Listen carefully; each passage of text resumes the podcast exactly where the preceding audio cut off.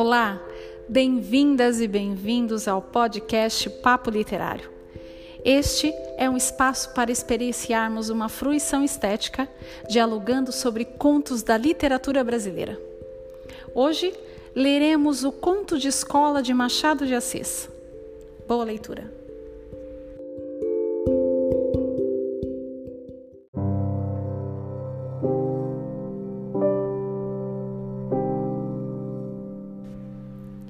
Conto de escola, Machado de Assis.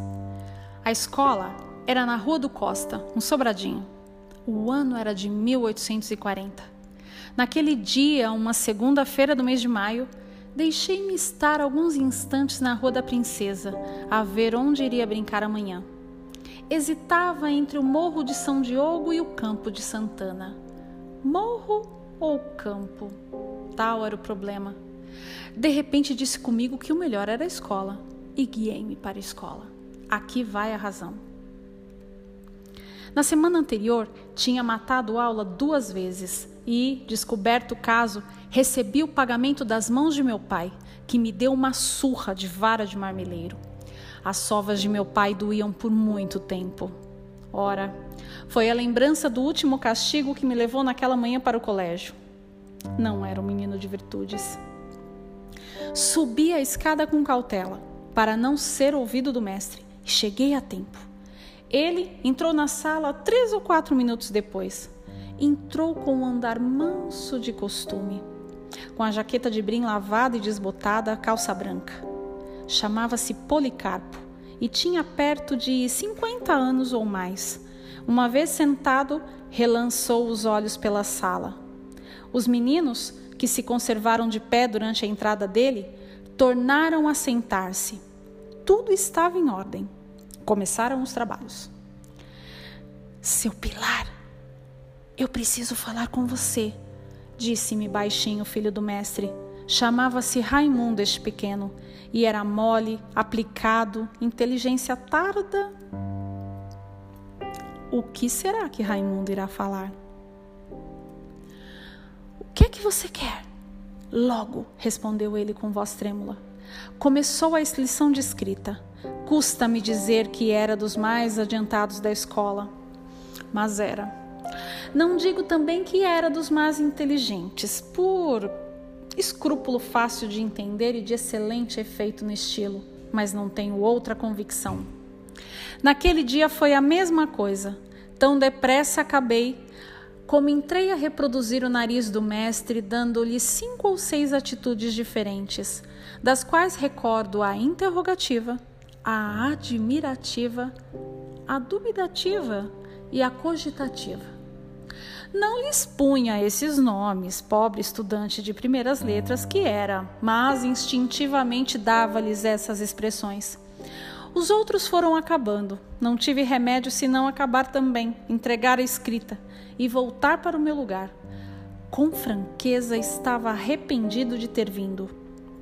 Agora que ficava preso, ardia por andar lá fora e recapitulava o campo e o morro. Pensava nos outros meninos vadios, o Chico Telha, o Américo, o Carlos das Escadinhas, a fina flor do bairro do gênero humano. Para cúmulo de desespero, vi através das vidraças da escola, no claro azul do céu, por cima do morro do livramento, um papagaio de papel. Alto, largo, preso de uma corda imensa que pairava no ar, uma coisa soberba. E eu na escola, sentado, pernas unidas, com o livro de leitura e a gramática nos joelhos. Fui um bobo em vir, disse eu ao Raimundo. Não diga isso, murmurou ele. Olhei para ele, estava mais pálido. Então lembrou-me outra vez que queria perguntar-me alguma coisa e perguntei-lhe o que era. Raimundo estremeceu de novo e rápido disse-me que esperasse um pouco, era coisa particular. Por que será que Raimundo está pálido?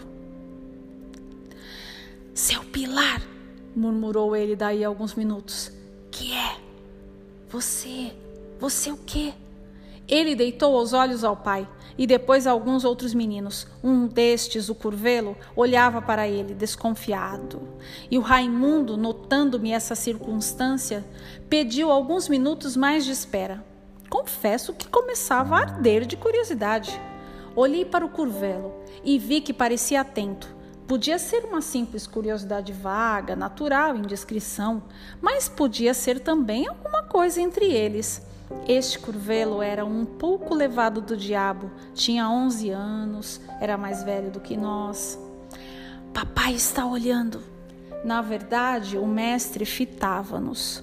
Como era mais severo para o filho, buscava-o muitas vezes com os olhos para trazê-lo mais aperreado.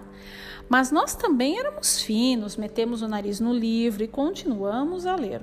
Afinal, o mestre cansou e tomou a ler as notícias do dia.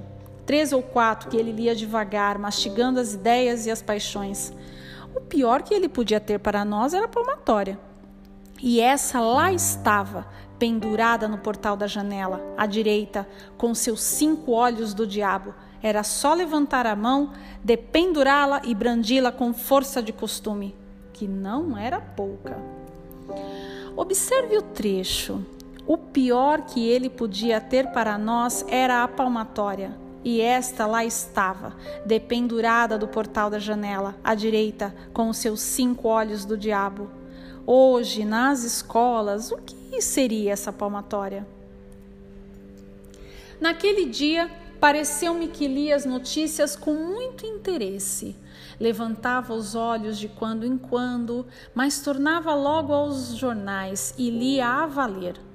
No fim de algum tempo, dez ou doze minutos, Raimundo meteu a mão no bolso das calças e olhou para mim. Sabe o que eu tenho aqui? Não, uma pratinha que mamãe me deu. Pratinha de verdade? De verdade tirou-a vagarosamente e mostrou-me de longe. Era uma moeda do tempo do rei. Cuido que doze vinténs, não me lembro, mas era uma moeda. E tal moeda que me fez pular o sangue no coração. Perguntou-me se eu a queria para mim. Respondi-lhe que estava caçoando, mas ele jurou que não. Mas então você fica sem ela? Mamãe depois me arranja outra. Ela tem muitas que vovó lhe deixou numa caixinha. Algumas são de ouro. Você quer esta? Minha resposta foi estender-lhe a mão disfarçadamente, depois de olhar para a mesa do mestre. Raimundo recuou a mão dele e deu à boca um gesto amarelo, que queria sorrir. Em seguida, propôs-me um negócio, uma troca de serviços. Ele me daria a moeda e eu lhe explicaria um ponto de, da lição de sintaxe. Não conseguira reter nada do livro e estava com medo do pai e concluí a proposta esfregando a pratinha nos joelhos. Tive uma sensação esquisita. Não é que eu possuísse da virtude uma ideia antes própria de homem. Não é também que fosse difícil em empregar uma ou outra mentira de criança. Sabíamos ambos enganar ao mestre. A novidade estava nos termos da proposta, na troca de lição por dinheiro. Compra franca, positiva, toma lá, dá cá, Tal foi a causa da sensação. Fiquei a olhar para ele, à toa, sem poder dizer nada. Compreende-se que o ponto da lição era difícil e que o Raimundo, não o tendo aprendido, recorria a um meio que lhe pareceu útil para escapar ao castigo do pai.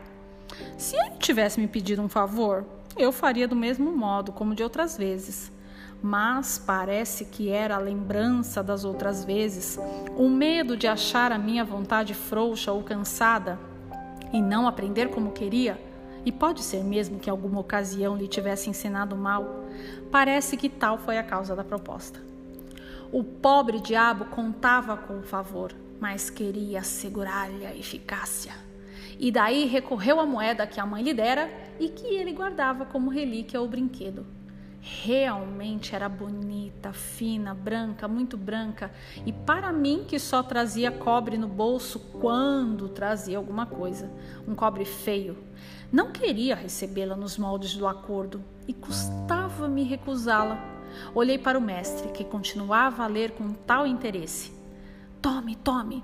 Relancei os olhos pela sala e dei com os de curvelo em nós. Disse ao Raimundo que esperasse. Pareceu-me que o outro nos observava, então dissimulei. Mas daí a pouco deitei-lhe outra vez o olho e, tanto se alude à vontade, não lhe vi mais nada. Então cobrei ânimo. De cá! Raimundo deu-me a pratinha, sorrateiramente. Eu metia no bolso das calças com um alvoroço que não posso definir. Cá estava ela comigo, pegadinha à perna. Restava prestar o serviço, ensinar a lição, e não me demorei em fazê-lo, nem o fiz mal, ao menos conscientemente. Passava-lhe a explicação em retalho de papel que ele recebeu com cautela e cheio de atenção. Sentia-se que despendia um esforço cinco ou seis vezes mais maior para preenderem nada, mas contanto que ele escapasse ao castigo, tudo iria bem. De repente, olhei para o curvelo e estremeci. Tinha os olhos em nós, com um riso que me pareceu mal. Disfarcei. Mas daí a pouco, voltando-me outra vez para ele, achei-o do mesmo modo, com o mesmo ar, acrescendo que entrava a remexer-se no banco, impaciente.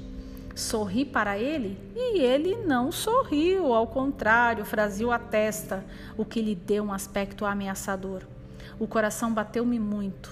Precisamos mais cuidado, disse eu ao Raimundo. Diga-me isto só, murmurou ele. Fiz-lhe sinal que se calasse, mas ele instava e a moeda cá no bolso lembrava meu contrato feito. Ensinei-lhe o que era, disfarçando muito. Depois tornei a olhar para o curvelo, que me pareceu ainda mais inquieto, e o riso, dantes mal, estava agora pior. Não é preciso dizer que também eu ficara em brasas, ansioso que a aula acabasse. Mas nem o relógio andava como das outras vezes, nem o mestre fazia caso da escola. Este lia os jornais, artigo por artigo, pontuando-os com exclamações, com gestos de ombros, com uma ou duas pancadinhas na mesa. E lá fora, no céu azul, por cima do morro, o mesmo eterno papagaio, guinando a um lado e outro, como se me achasse a ir ter com ele. Imaginei-me ali, com os livros e a pedra embaixo da mangueira e a pratinha do, no bolso das calças, que eu não daria a ninguém, nem que me encerrassem. Guardá-la ia em casa, dizendo à mamãe que a tinha achado na rua. Ô seu Pilar! Bradou o mestre com voz de trovão. Estremeci como se acordasse de um sonho e levantei-me às pressas. Dei com o mestre, olhando para mim, cara fechada, jornais dispersos, e ao pé da mesa, em pé, o curvelo. Pareceu-me adivinhar tudo. Vem cá! bradou o mestre. Fui e parei diante dele. Ele enterrou-me pela consciência dentro um par de olhos pontudos. Depois chamou o filho. Toda a escola tinha parado. Ninguém mais lia, ninguém fazia um só movimento. Eu, conquanto não tirasse os olhos do mestre, sentia no ar a curiosidade e o pavor de todos. Então o senhor recebe dinheiro para ensinar as lições aos outros. Eu dê cá a moeda que este seu colega lhe deu. Não obedeci logo, mas não pude negar nada. Continuei a tremer muito. Policarpo bradou de novo que lhe desse a moeda, e eu não resisti mais. Meti a mão no bolso, vagarosamente, e entreguei.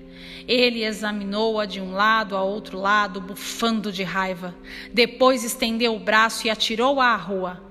E então disse-nos uma porção de coisas duras que tanto filho como eu acabávamos de praticar uma ação feia, indigna, baixa, uma vilania, e para emenda e exemplo íamos ser castigados. Aqui pegou da palmatória. Perdão, seu mestre, solucei eu. Não há perdão. Dê cá a mão, dê cá, vamos, sem vergonha, dê cá a mão. Mas, seu mestre, olhe que é pior. Estendi-lhe a mão direita, depois a esquerda e fui recebendo os bolos um por cima dos outros, até completar doze, que me deixaram as palmas vermelhas e inchadas. Chegou a vez do filho e foi a mesma coisa. Não lhe poupou nada. Dois, quatro, oito, doze bolos. Acabou. Pregou-nos outro sermão chamou-nos sem vergonhas, desaforados e jurou que se repetíssemos o negócio, apanharíamos tal castigo que nos havia de lembrar para todo sempre. E exclamava: Porcalhões, tratantes, faltos de brio. Eu, por mim, tinha a cara no chão. Não ousava fitar ninguém. Sentia todos os olhos em nós. Recolhi-me ao banco, soluçando, fustigado pelos impropérios do mestre. Na sala arquejava o terror. Posso dizer que naquele dia ninguém faria igual negócio. Creio que o próprio Curvelo enfriara de medo. Não olhei logo para ele, cá dentro de mim jurava quebrar-lhe a cara na rua logo que saíssemos, tão certo como três e dois serem cinco. Daí algum tempo olhei para ele. Ele também olhava para mim, mas desviou a cara e penso que empalideceu. Compôs-se e entrou a ler em voz alta. Estava com medo. Começou a variar de atitude, agitando-se à toa, coçando os joelhos, o nariz, Pode ser até que se arrependesse de nos ter denunciado. E na verdade, por que denunciar-nos? Em que é que lhe tirávamos alguma coisa? Tu me pagas tão duro como osso, dizia eu comigo. Veio a hora de sair e saímos. Ele foi adiante, apressado. E eu não queria brigar ali mesmo, na Rua do Costa, perto do colégio. Havia de ser na Rua Larga, São Joaquim. Quando, porém, cheguei à esquina, já não o vi. Provavelmente escondera-se em algum corredor ou loja. Entrei numa botica, espiei em outras casas, perguntei por ele a algumas pessoas, ninguém me deu notícia. De tarde faltou à escola. Em casa não contei nada, é claro, mas para explicar as mãos inchadas, meti a minha mãe. Disse-lhe que não tinha sabido a lição. Dormi esta noite mandando ao diabo os dois meninos, tanto da denúncia como da moeda. E sonhei com a moeda. Sonhei que ao tornar a escola no dia seguinte dera com ela na rua e a apanhara sem medo nem escrúpulos. De manhã acordei cedo. A ideia de procurar a moeda fez-me vestir depressa. O dia estava esplêndido, um dia de maio, sol magnífico, ar brando, sem contar as calças novas que mamãe me dera. Por sinal, eram, não eram, eram amarelas. Tudo isso e a pratinha Saí de casa como se fosse chegar ao trono de Jerusalém. Piquei o passo para que ninguém chegasse antes de mim à escola. Na rua encontrei uma companhia do batalhão de fuzileiros, tambor à frente, rufando. Não podia ouvir isto quieto.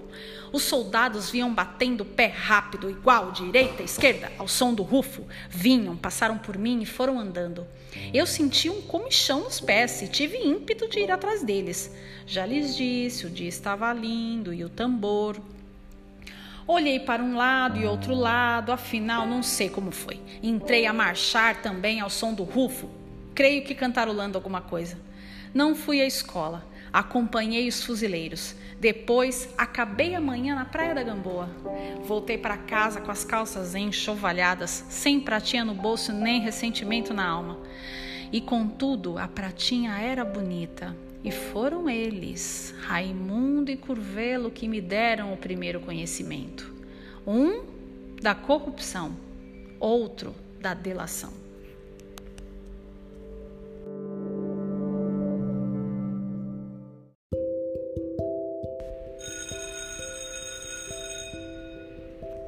Olá, bem-vindas e bem-vindos ao podcast Papo Literário. Este é um espaço para experienciarmos uma fruição estética, dialogando sobre contos da literatura brasileira. Hoje leremos o Conto de Escola de Machado de Assis. Boa leitura!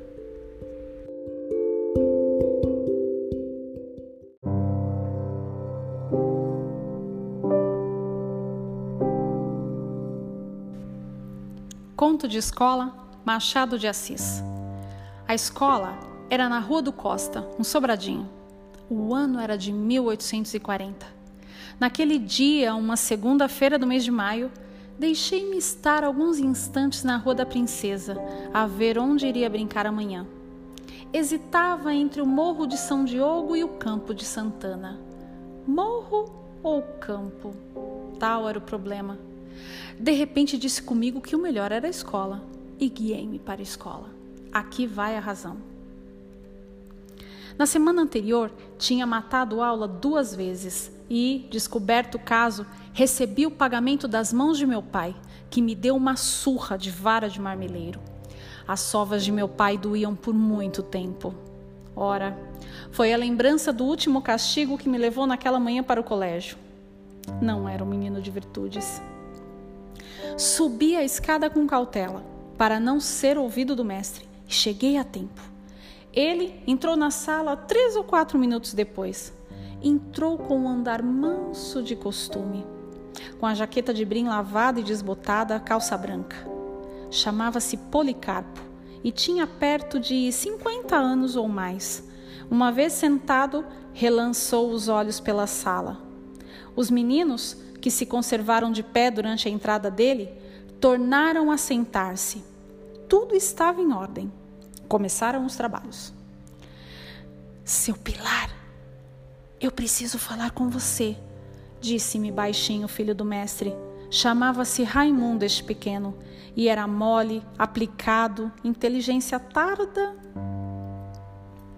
O que será que Raimundo irá falar? O que é que você quer? Logo, respondeu ele com voz trêmula. Começou a lição de escrita. Custa-me dizer que era dos mais adiantados da escola, mas era. Não digo também que era dos mais inteligentes, por escrúpulo fácil de entender e de excelente efeito no estilo, mas não tenho outra convicção. Naquele dia foi a mesma coisa. Tão depressa acabei, como entrei a reproduzir o nariz do mestre, dando-lhe cinco ou seis atitudes diferentes, das quais recordo a interrogativa, a admirativa, a dubitativa e a cogitativa. Não lhes punha esses nomes, pobre estudante de primeiras letras que era, mas instintivamente dava-lhes essas expressões. Os outros foram acabando. Não tive remédio senão acabar também, entregar a escrita e voltar para o meu lugar. Com franqueza estava arrependido de ter vindo. Agora que ficava preso, ardia por andar lá fora e recapitulava o campo e o morro. Pensava nos outros meninos vadios, o Chico Telha, o Américo, o Carlos das Escadinhas, a fina flor do bairro do gênero humano. Para cúmulo de desespero, vi através das vidraças da escola, no claro azul do céu, por cima do morro do livramento, um papagaio de papel alto, largo, preso de uma corda imensa que pairava no ar, uma coisa soberba. E eu na escola, sentado, pernas unidas, com o livro de leitura e a gramática nos joelhos. Fui um bobo em vir, disse eu ao Raimundo. Não diga isso, murmurou ele. Olhei para ele, estava mais pálido. Então lembrou-me outra vez que queria perguntar-me alguma coisa e perguntei-lhe o que era. Raimundo estremeceu de novo e rápido disse-me que esperasse um pouco, era coisa particular. Por que será que Raimundo está pálido? Seu Pilar, murmurou ele daí a alguns minutos. Que é? Você, você o quê? Ele deitou os olhos ao pai e depois a alguns outros meninos. Um destes, o curvelo, olhava para ele, desconfiado. E o Raimundo, notando-me essa circunstância, pediu alguns minutos mais de espera. Confesso que começava a arder de curiosidade. Olhei para o curvelo e vi que parecia atento. Podia ser uma simples curiosidade vaga, natural, indiscrição, mas podia ser também alguma coisa entre eles. Este curvelo era um pouco levado do diabo, tinha 11 anos, era mais velho do que nós. Papai está olhando. Na verdade, o mestre fitava-nos. Como era mais severo para o filho, buscava-o muitas vezes com os olhos para trazê-lo mais aperreado. Mas nós também éramos finos, metemos o nariz no livro e continuamos a ler. Afinal, o mestre cansou e tomou a ler as notícias do dia. Três ou quatro que ele lia devagar, mastigando as ideias e as paixões. O pior que ele podia ter para nós era palmatória. E essa lá estava, pendurada no portal da janela, à direita, com seus cinco olhos do diabo. Era só levantar a mão, dependurá-la e brandi-la com força de costume, que não era pouca. Observe o trecho. O pior que ele podia ter para nós era a palmatória. E esta lá estava, dependurada do portal da janela, à direita, com os seus cinco olhos do diabo. Hoje, nas escolas, o que seria essa palmatória? Naquele dia, pareceu-me que lia as notícias com muito interesse. Levantava os olhos de quando em quando, mas tornava logo aos jornais e lia a valer. No fim de algum tempo, dez ou doze minutos, Raimundo meteu a mão no bolso das calças e olhou para mim. Sabe o que eu tenho aqui? Não, uma pratinha que mamãe me deu. Pratinha de verdade? De verdade. Tirou-a vagarosamente e mostrou-me de longe. Era uma moeda do tempo do rei. Cuido que doze vinténs, não me lembro, mas era uma moeda. E tal moeda que me fez pular o sangue no coração. Perguntou-me se eu a queria para mim. Respondi-lhe que estava caçoando, mas ele jurou que não. Mas então você fica sem ela? Mamãe depois me arranja outra. Ela tem muitas que vovó lhe deixou numa caixinha. Algumas são de ouro. Você quer esta? Minha resposta foi estender-lhe a mão disfarçadamente, depois de olhar para a mesa do mestre. Raimundo recuou a mão dele e deu à boca um gesto amarelo, que queria sorrir. Em seguida, propôs-me um negócio, uma troca de serviços. Ele me daria a moeda e eu lhe explicaria um ponto de, da lição de sintaxe. Não conseguira reter nada do livro e estava com medo do pai e concluí a proposta esfregando a pratinha nos joelhos. Tive uma sensação esquisita. Não é que eu possuísse da virtude uma ideia antes própria de homem. Não é também que fosse difícil em empregar uma ou outra mentira de criança. Sabíamos ambos enganar ao mestre. A novidade estava nos termos da proposta, na troca de lição por dinheiro. Compra franca, positiva, toma lá, dá cá, Tal foi a causa da sensação. Fiquei a olhar para ele, à toa, sem poder dizer nada.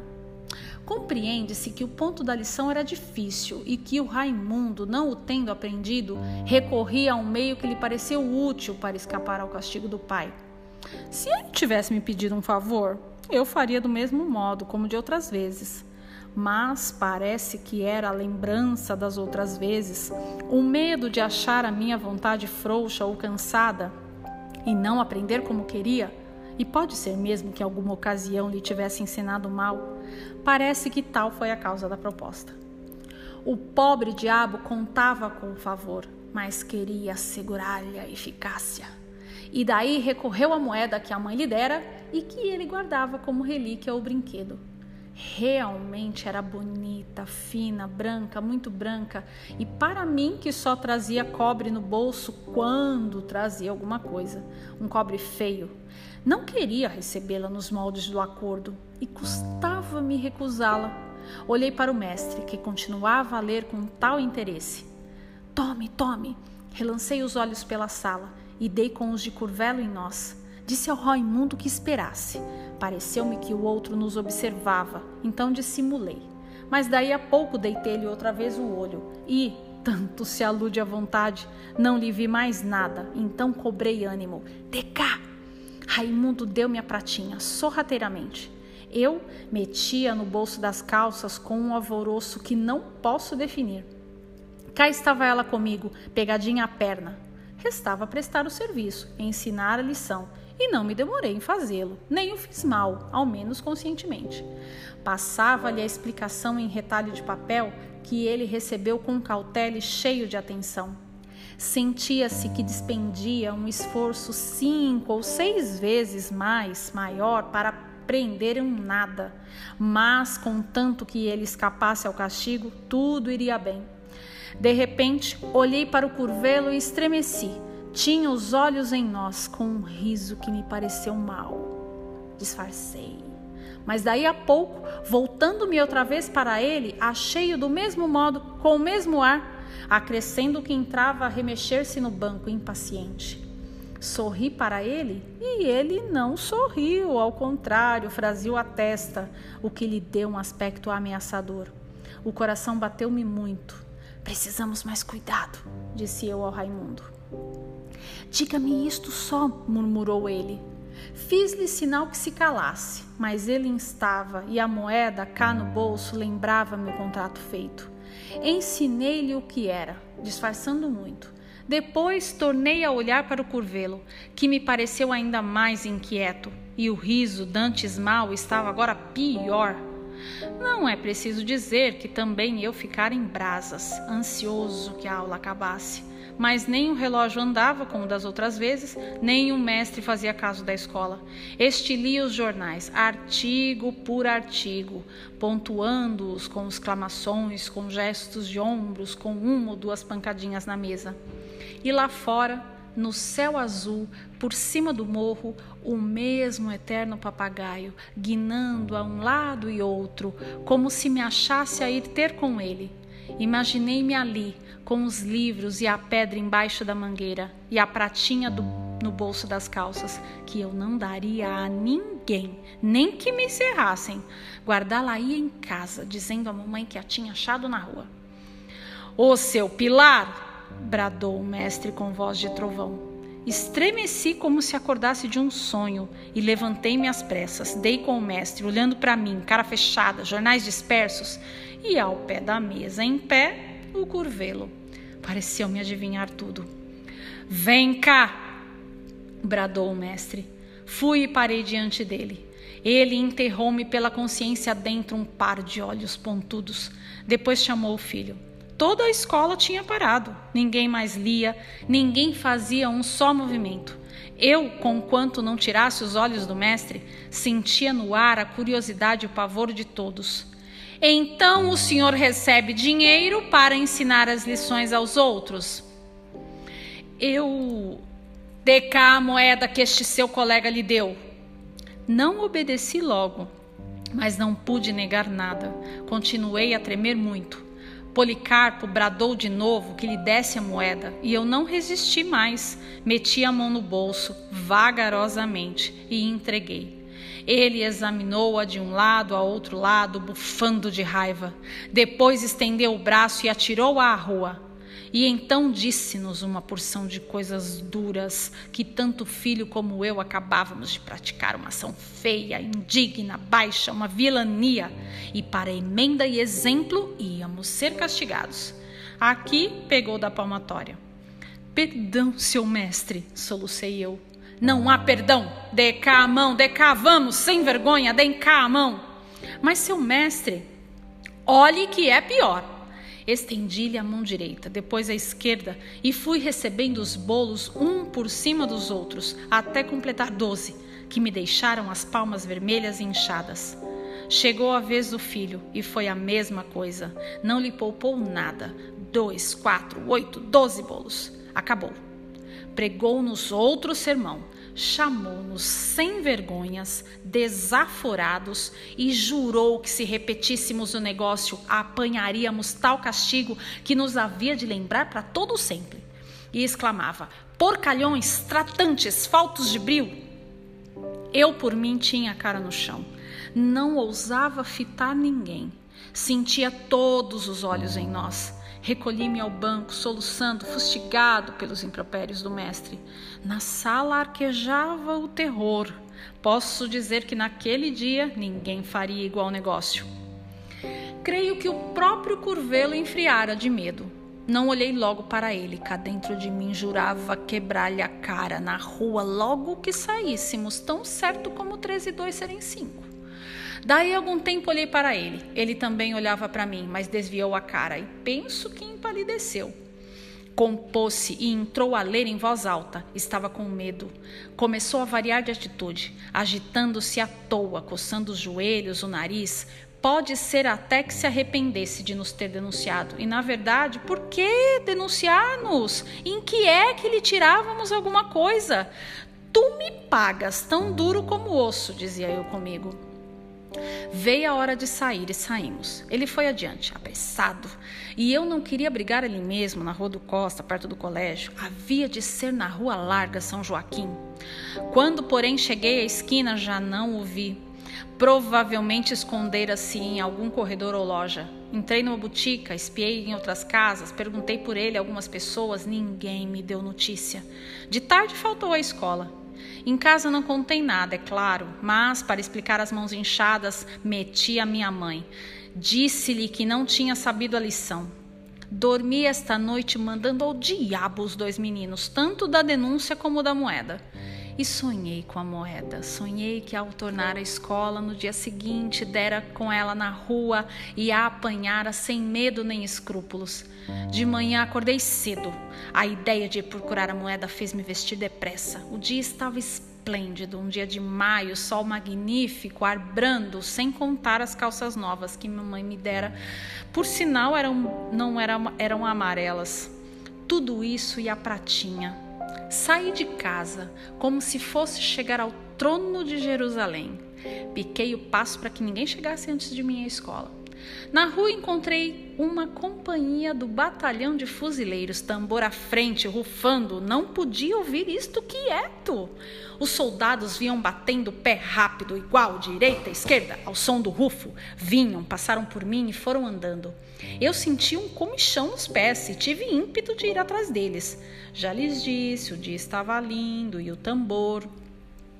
Olhei para um lado e outro lado, afinal não sei como foi. Entrei a marchar também ao som do rufo, creio que cantarolando alguma coisa.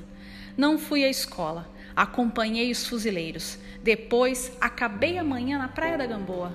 Voltei para casa com as calças enxovalhadas, sem pratinha no bolso nem ressentimento na alma. E contudo, a pratinha era bonita. E foram eles, Raimundo e Curvelo, que me deram o primeiro conhecimento. Um da corrupção, outro da delação.